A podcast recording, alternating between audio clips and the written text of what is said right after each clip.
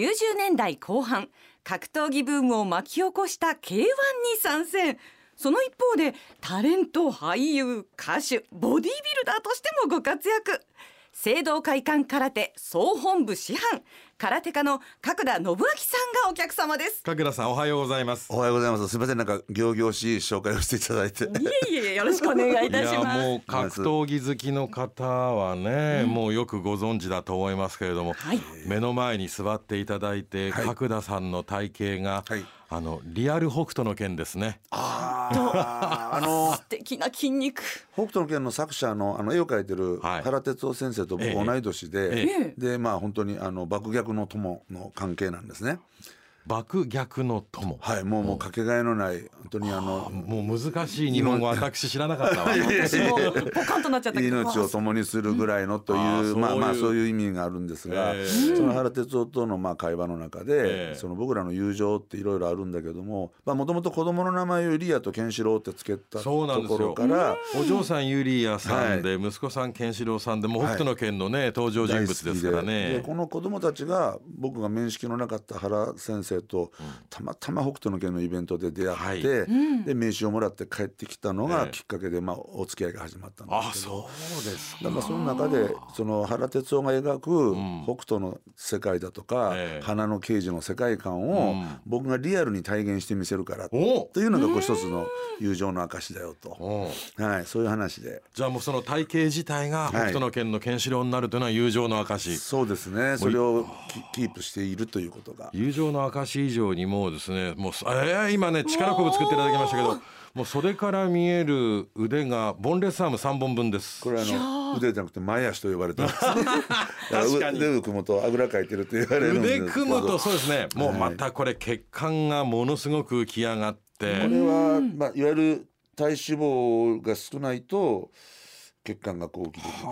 これを気持ち悪いという人もいればあれがいいという人もいて賛否はあの真っ二つに分かれるんですけど。人それぞれですね。人それぞれです。体脂肪率何パーセントですか？え今はまあ多分2桁乗ってると思いますけどあのボディビルのコンテストに出る時は、ええ、あの某メーカーの体脂肪計がエラーって出るので、はい、もう測れない、はい、あの測定不可能ってです。だ5%を切ると、ね、はい、切る。5%切ると測定できない。生きていけるんですかそれで？だからそれってまあ今日は健康のお話だと思うんですけど、えええ、ああいうそのコンテストたったこのその日一日のために、みんな節制といえば聞こえばいいですけど、ある意味危険な状態を作っていくんですね。だからあれってその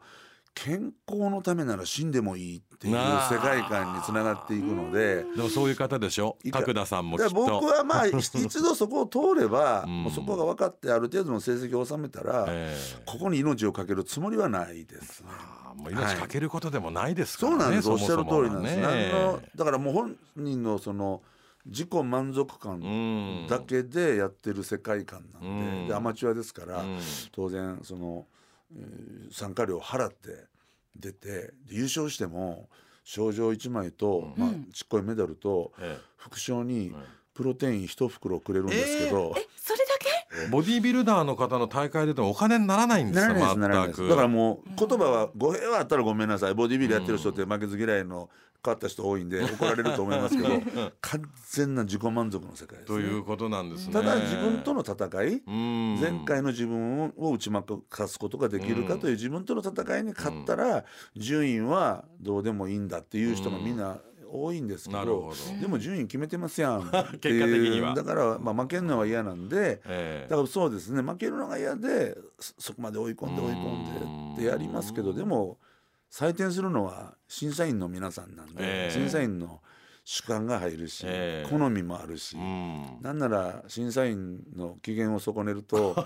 採点してもらえない世界でもありますから面倒くさい世界だなとも思います。自分の肉体美だけじゃないっていうところもあるわけですね。だからいろんな忖度もある世界なんで、ただ僕らの場合はそれが結果としては二次的にお仕事につながっていくことと、えー、まあ、この年齢でこのコンディションをキープしているということが、同世代の皆さんへの、まあ、励みになったりあるいはその次の世代の人たちがあんな年取ってもあんな親父になりたいなっていう目標でありたいなというふうには思っているので、いやお年を伺ってびっくりするのが62歳でいらっしゃって。はいもう今年2024年4月で63になります。うわはい、もうそれ全然見えません。還暦超えた方には。ねこの肌ツヤが。肌ツヤが。すごい。はい。肌ツヤが素晴らしいし、姿勢が素晴らしいしね、シャキッと背筋伸びてらっしゃってねでもこの体型はさっきも話しましたけど例えばベッド入って寝る時に、うん。こう余分な必要のない生きるのに必要のないところに筋肉が乗っかってるのでは神経だとか血管を圧迫するんですはあ。ねえだからもう夜中に手がしびれてとか、だからもう肩の下にこうパッドとか、あのクッションみたいなのを入れないはと眠れなかったりとか現役を引退すると、もうほんと杖ついて歩いてるんですかみたいなあらそんなになっボロちゃうんですか。ボロになってくる。だからこれじゃいかんなというので、はい。その筋肉には厳しくても、うん。関節には優しいトレーニングの方法ほんをとちゃんと研究して勉強してそういうトレーナーの資格も取ってだけどそのしんすけさんのこれねあの収録の前にしあのんすけさんのお話を。ABC テレビのね、はい。あの名物番組じゃクイズしんすけくんの回答者で、はい。もう準レギュラーでお出になってらっしゃってね。そうなんです。あの盗塁王の福本さんがはい。一番、新助さんに一番席に近い席に上座でね。上座で、えで福本さんが、えー、と阪神のコーチかな、はあに復活復帰することになって、ええ。この椅子が空いたと。えで新助さんがはい「角ちゃんを呼んでくれ」っていうのでお声掛けを。そうなんです。嫌いな人は適当にあしらいます。でも角ちゃんのこと大好きやから番組では角ちゃんのことを腐しますけどん。怒らないでいただけますかって言われたのがすごい印象的でした。だからスタジオでのねあの蝶々発信の毒舌というのは、はあくまでもテレビ上で。愛がある。だからその今よくそのお笑いといいじめのギリギリのラインのお話なんかがよく出たりするじゃないですか。はい。ええ。で人間ってやっぱし人がひどい目に遭ってるのを見て笑うっていう残酷な部分があって。うん。でそこに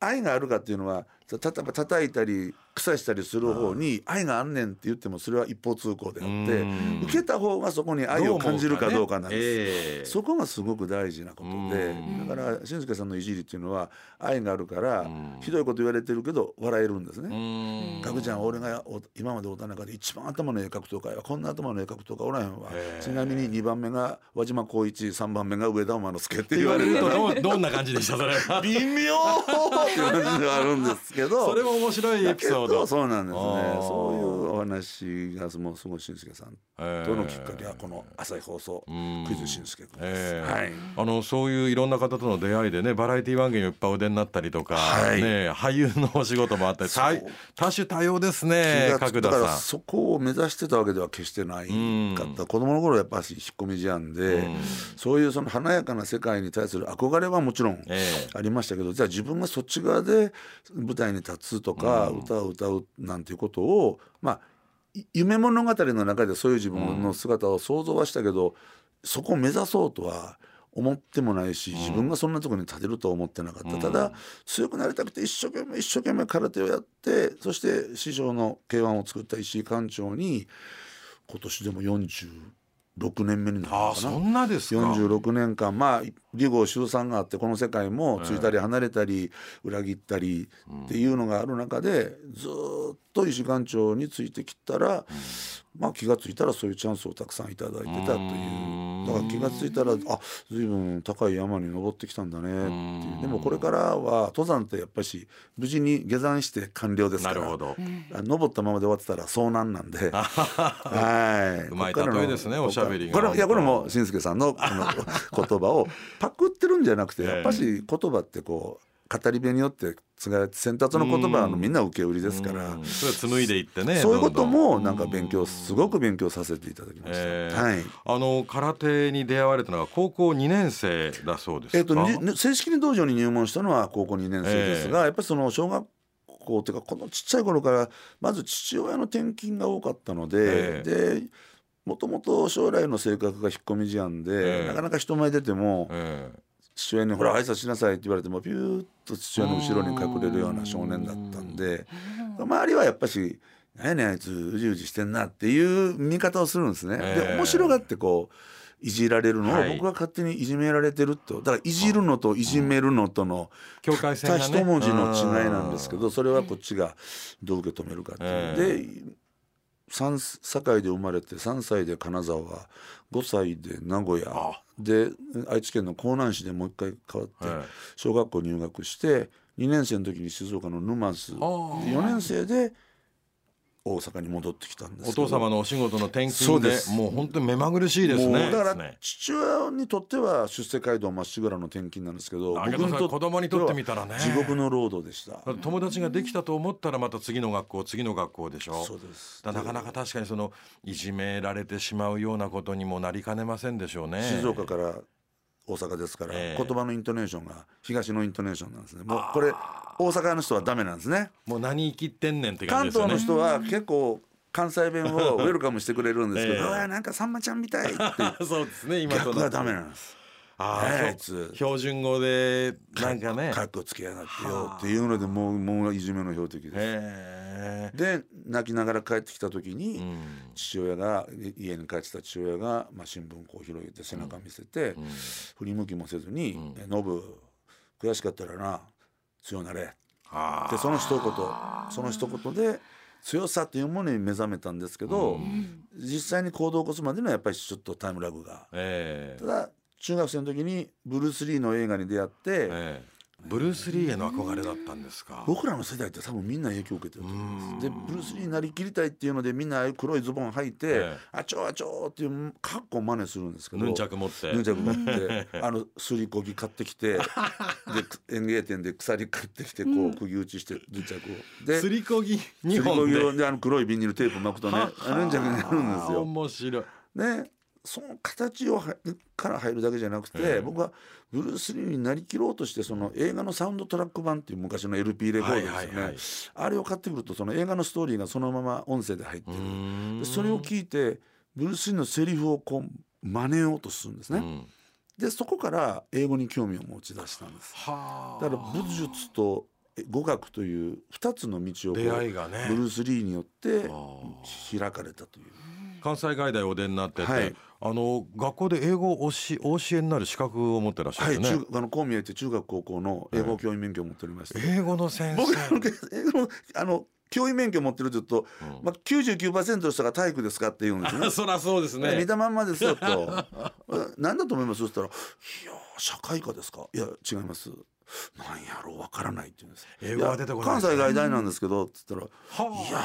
いやいや外大言ってますやん」っていうぐらい そのぐらい多分英語と僕ってピンと結びつかないイメージなのかもしれないですね、うん、でもその英語というのもブルース・リーなんですね、はい、すごいシンパシーがあって、で32歳の若さで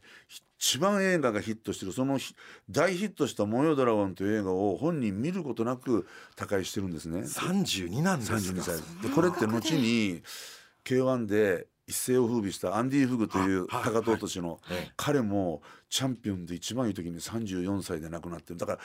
めちゃくちゃリンクするんですよアンディとブルース・リーアンディ・フグ選手も3434 34です。もう亡くだから2000年ですから亡くなったもう24年経ちました、はい、暦二回りしましたね。いやでもその K1 という本当にこれまで大きな人気になりましたけど、はい、その K1 のこのブームの一番初めの方が角田さんですよね。だからえー、っと私の空手の師匠の聖堂会館の、まあ、いわゆる JR 環状線天満の駅天満の駅の前にね ありますね聖堂会館。総本部なんですが、えー、石井館長が22歳の時に元元いた極真会館という大きな道場があるんですけど、はい。えー、そこをから離れて独立して聖堂会館を立ち上げたのが22歳の時で若い時なんですね。そうです。でその時に関西一円に道場をボンボンボンボンと広めながら大学に同好会を作って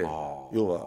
道場をたくさん作って金儲けじゃなくて、お金にならない大学の同好会を作ることによってこの子たちは10年後20年後の組織を背負う人間になると。そういう長期計画で。そういうビジョンを持ったただの空手の先生ではないんです。で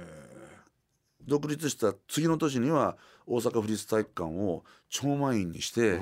第1回目の全日本選手権っていうのを開催したんですけどその時にだから府立体育館の方がびっくりしたんです。相撲とプロレス以外でこの体育館が満員になったのはお宅が初めてだっていうので。聖堂会館がその時に集まってきた6,000人近くのお客さんっていうのは石井館長がそれまでの22歳までの間に関西一円でずっと指導してきたお弟子さんたち、うん、いわゆる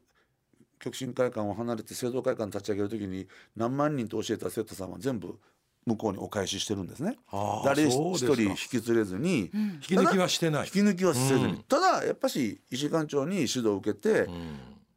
人間関係ができてる何本当何十人かの人間は館長について、えー、で僕らは大学で館長に指導を受けてたんで、えー、そのどっちの流派がに行くべきかなんていうことはあまり考えなかったですね。あじゃあ石井先生のとこで、っていうのでやってたら府立体育館が前になった。